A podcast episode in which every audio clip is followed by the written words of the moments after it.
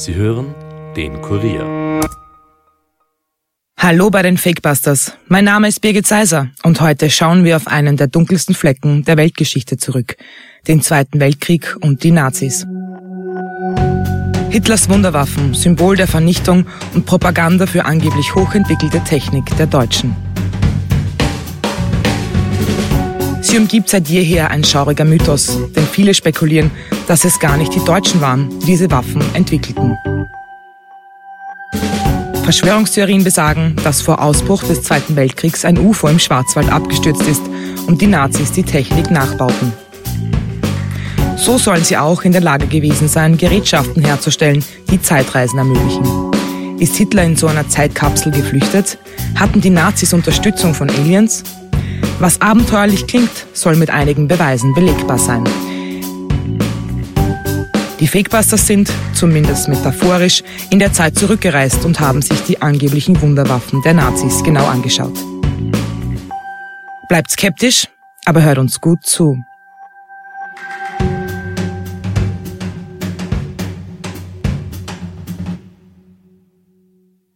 Polen hat heute Nacht zum ersten Mal auf unserem eigenen Territorium auch mit bereits regulären Soldaten geschossen.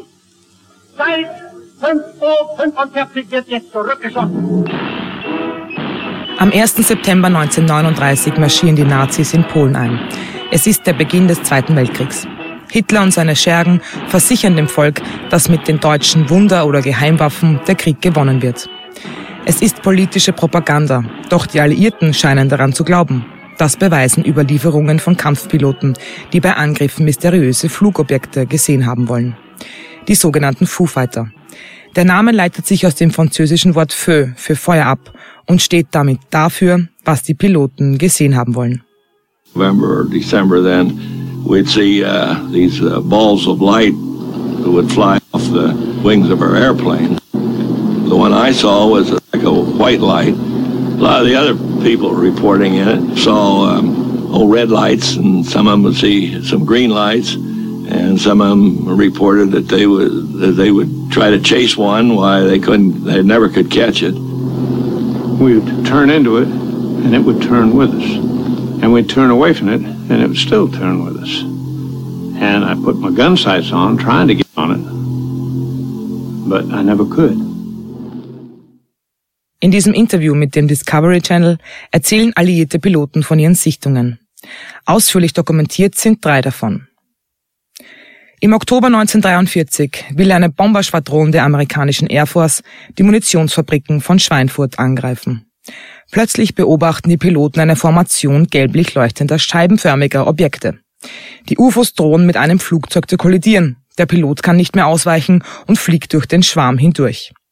Das Flugzeug wird nicht beschädigt, obwohl andere Kampffliegerpiloten schwarze Trümmerteile beobachten, die langsam auf die Erde fallen. Etwa ein Jahr später berichten Alliierte von einer weiteren Sichtung der unbekannten Flugobjekte. Die leuchtenden Kugeln hätten die Kampfflugzeuge mit einer Geschwindigkeit überholt, die einer der Piloten als einfach unglaublich beschreibt. Die dritte bekannte Sichtung der Foo Fighter findet bei Tag statt.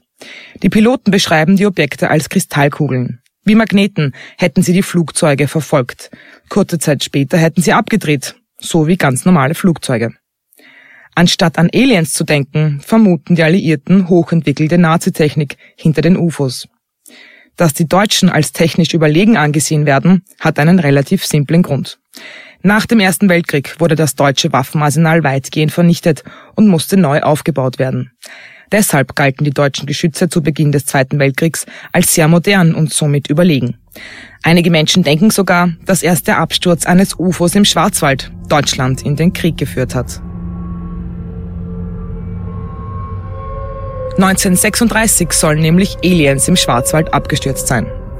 Die Nazis finden das Fluggerät und bringen es auf die Wewelsburg, einem Zentrum und Versammlungsort der SS, der zur germanischen Zweckforschung dient. Das UFO wird eingehend untersucht und die Nazis beginnen, die Technik zu verstehen und sie in ihre eigene zu integrieren. Das Ergebnis soll die V1-Rakete sein, der erste Marschflugkörper in der Geschichte. Die Nazis bombardieren damit London. Kurze Zeit später startet die V2 Richtung Niederlande.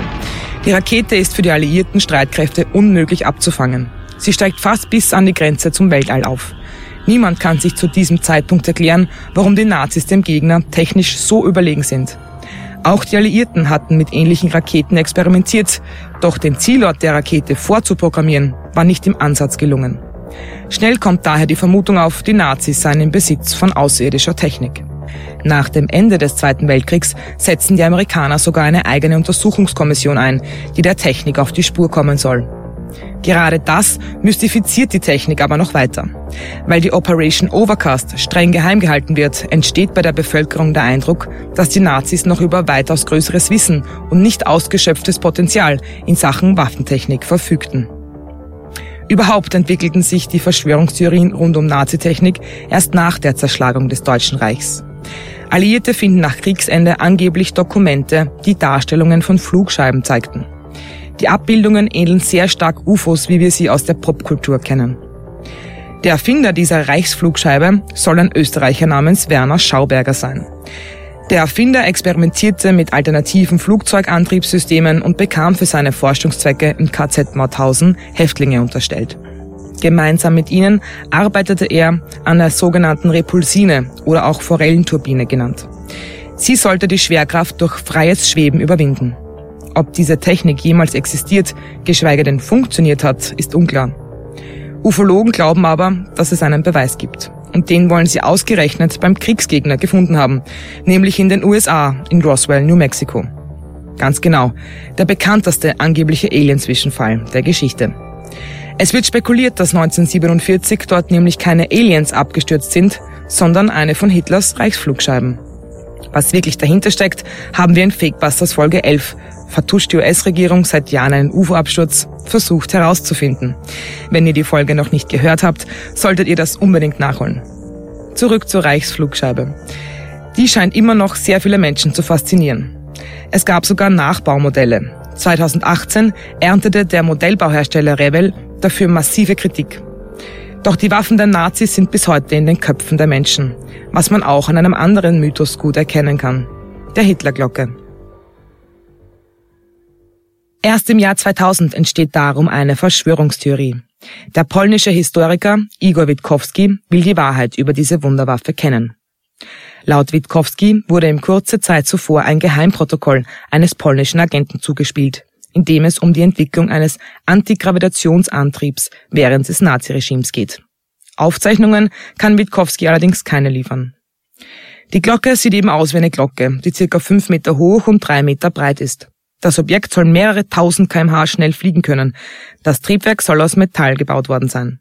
Zum Start benötigt die Glocke eine Quecksilberlegierung, die in verschiedene Zylinder eingebracht wird. Anders als die Reichsflugscheibe soll die Glocke aber nicht als herkömmliches Fluggerät gedient haben. Kollegen des History Channel warfen in einer Dokumentation die Frage auf, für was sie denn dann gedacht war. According to some ancient astronaut theorists, the bell may have been a time machine. But was time travel even a possibility? According to German-born physicist Albert Einstein, humans were theoretically capable of it. while no records exist indicating the bell was ever used during the war. As the Allied military forces pushed into Germany, the entire project and its commander, SS General Hans Kammler, suddenly disappeared. Richtig gehört. Mit der Glocke sollen Zeitreisen möglich gewesen sein. Die Innovation soll Hitlers letzter Versuch gewesen sein, den Lauf der Geschichte zu verändern. Kurz vor Kriegsende soll er damit eine Zeitreise unternommen haben. Historiker Witkowski will auch den Startplatz der Glocke kennen.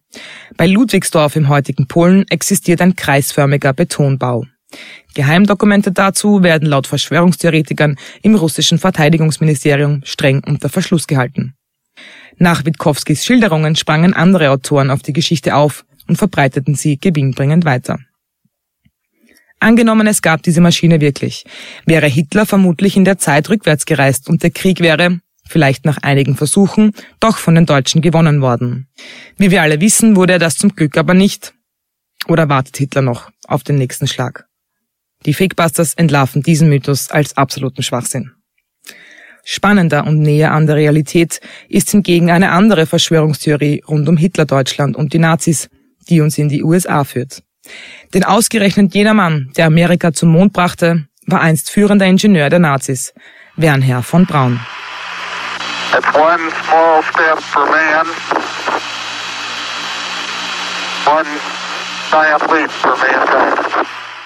Als Neil Armstrong 1969 diese historischen Worte ausspricht, ist den wenigsten klar, dass der dafür verantwortliche Raketeningenieur ein Nazi war. Und nicht nur das. Wernher von Braun war maßgeblich an der Entwicklung der V1 und V2 Raketen beteiligt. Bei einem Besuch Brauns im Führerhauptquartier Wolfschanze in Ostpreußen verlieh Hitler Braun höchstpersönlich sogar den Professorentitel. Hitler habe ihm die Hand gereicht und gesagt, Professor, ich möchte Ihnen zu Ihrem Erfolg gratulieren. 1944 wurde Braun als ranghoher SS-Sturmbahnführer nach dem Einsatz der V2 an der Westfront mit dem Ritterkreuz geehrt. Wie kann es sein, dass so jemand Jahre später in Amerika zu einem der angesehensten Wissenschaftler wird? Schuld daran ist die Operation Overcast. Als führender Ingenieur des Deutschen Reichs konnte er den Amerikanern alles über die Technik der Vernichtungswaffen erklären. Im Wettlauf ins All zwischen der Sowjetunion und den USA wurde von Braun später einer der führenden Techniker bei der NASA. In der Bemühung, die Sowjets zu übertrumpfen, besuchte Präsident John F. Kennedy das Marshall Space Flight Center. Werner von Braun überzeugte ihn mit einem Zeit- und Kostenplan, die Mondlandung durchzuführen. Kennedy willigte ein und einer der führenden Nazi-Wissenschaftler ging als Held in die Geschichte der USA ein. Und wie immer glauben Verschwörungstheoretiker, dass hier etwas nicht stimmen kann. Warum hatte ausgerechnet ein Deutscher so großes Wissen über Raumfahrt, dass die Amerikaner sogar eine SS-Vergangenheit ignorierten? Hatten die Nazis tatsächlich Alientechnik, über die von Braun Bescheid wusste? Waren die Nazis so viel weiterentwickelt als die Alliierten? Diese Fragen stellen wir jetzt einem Experten. Jens Wehner ist Historiker im Militärhistorischen Museum der Deutschen Bundeswehr. Hallo, Herr Wehner. Hallo. Herr Wehner, waren die Nazis technisch wirklich so viel weiterentwickelt als die Alliierten? Das kann man eigentlich nicht so sagen. Man muss natürlich ein bisschen unterscheiden, bei welcher Technologie sozusagen man sich das anschaut. Äh, ich bringe mal ein Beispiel, wo die äh, wo das, wo das Deutsche Reich also deutlich unterlegen war, das war die Atombombe. Ne? Das ist ja bekannt, dass also die Amerikaner die erste Atombombe entwickelt haben und auch gezündet haben und leider auch eingesetzt haben.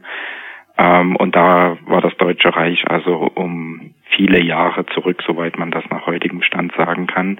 Dann gab es natürlich wiederum Technikbereiche, wo das Deutsche Reich sehr fortschrittlich war. Bekannt ist ja die Raketenentwicklung, die V2, Werner von Braun.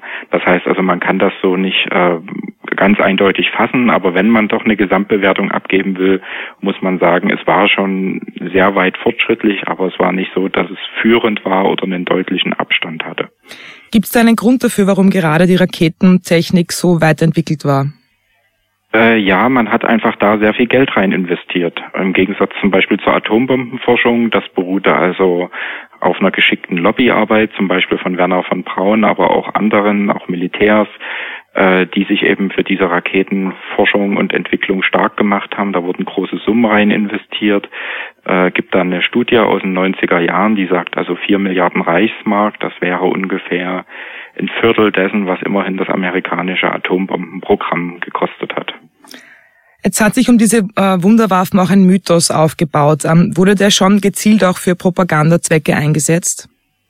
Ja klar, also inwieweit das Wort Wunderwaffe jetzt tatsächlich in der Propaganda zum Einsatz kam, ähm, da denke ich, gibt es noch keinen ganz gesicherten Stand, aber auf jeden Fall hat die nationalsozialistische Propaganda versucht, den Eindruck zu erwecken, es gäbe in der Hinterhand ganz wirkmächtige Waffen, die also sozusagen den Krieg noch eine Wendung geben konnten. Ist ja bekannt, dass die Kriegslage dann 1943, 44 sehr schlecht schon war.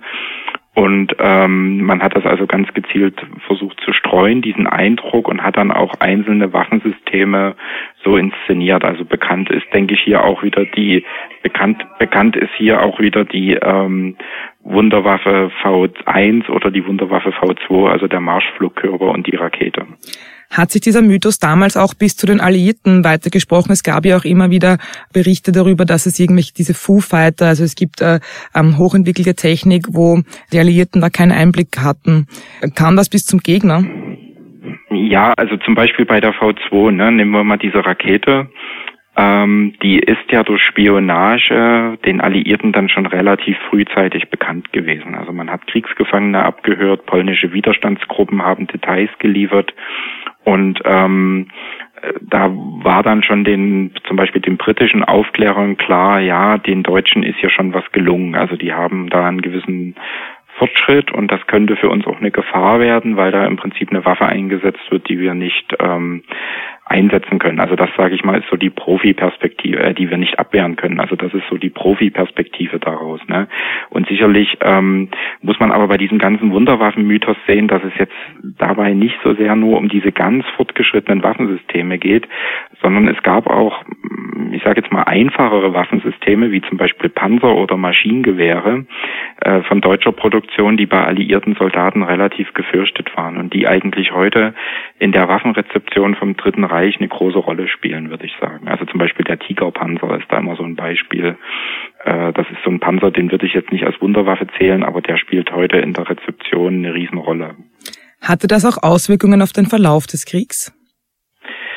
Ähm, also die Wunderwaffen selber waren militärisch in der Regel Fehlschläge. Also auch da wieder die V2 ist eben eine Waffe gewesen, hatte ich vorhin schon gesagt, die relativ teuer ist, die aber sozusagen militärisch kaum einen Impact hatte. Man konnte mit ihr militärische Ziele nicht bekämpfen. Es war eine reine Terrorwaffe, die also Angst und Schrecken in Städten wie London äh, verbreitet hat und da natürlich auch Schäden und Tote angerichtet hat.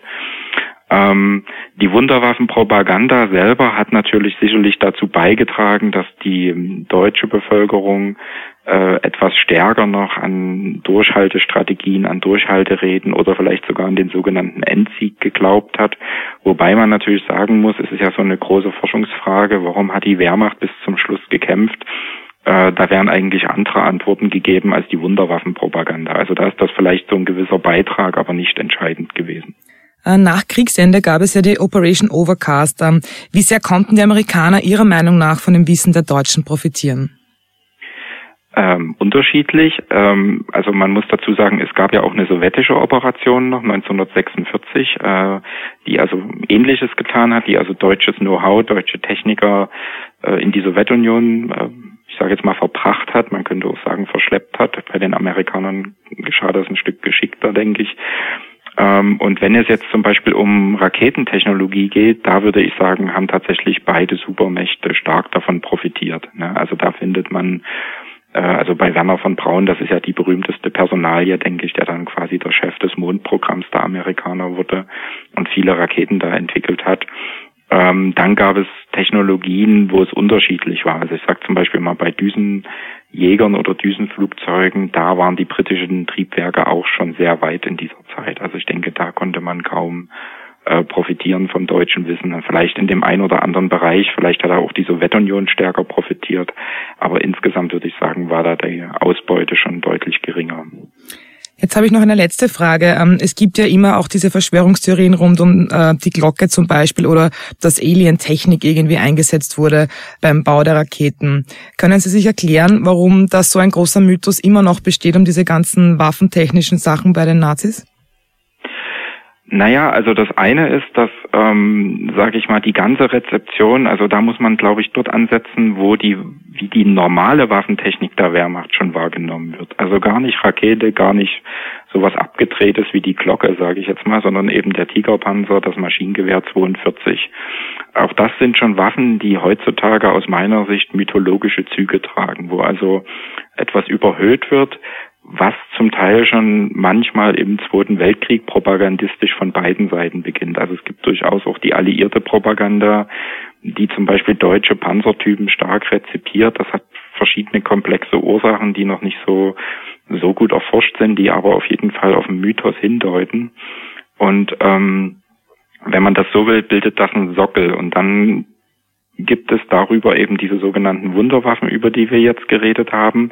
Und wenn man das dann sozusagen pervertiert oder überdreht, also wenn man das dann noch weiter dreht, äh, dann landet man halt bei der Glocke oder bei der Reichsflugscheibe. Also ich würde das als so eine Art Pyramidenmodell der Extreme bezeichnen, was mit so einer schwachen Mythologisierung beim Tigerpanzer und MG42 oder bei der meinetwegen vielleicht auch bei der 8,8 Zentimeter Flak oder so, das ist auch alles, sage ich mal, sehr diffus, aber das findet man schon.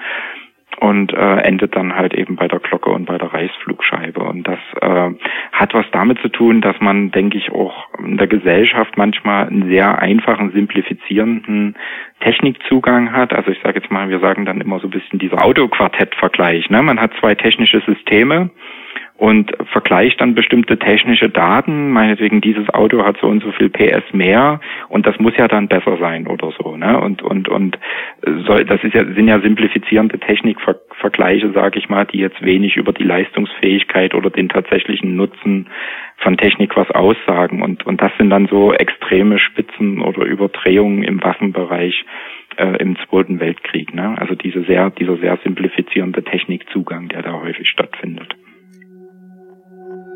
Vielen Dank, Jens Wehner. Wir fassen noch einmal zusammen.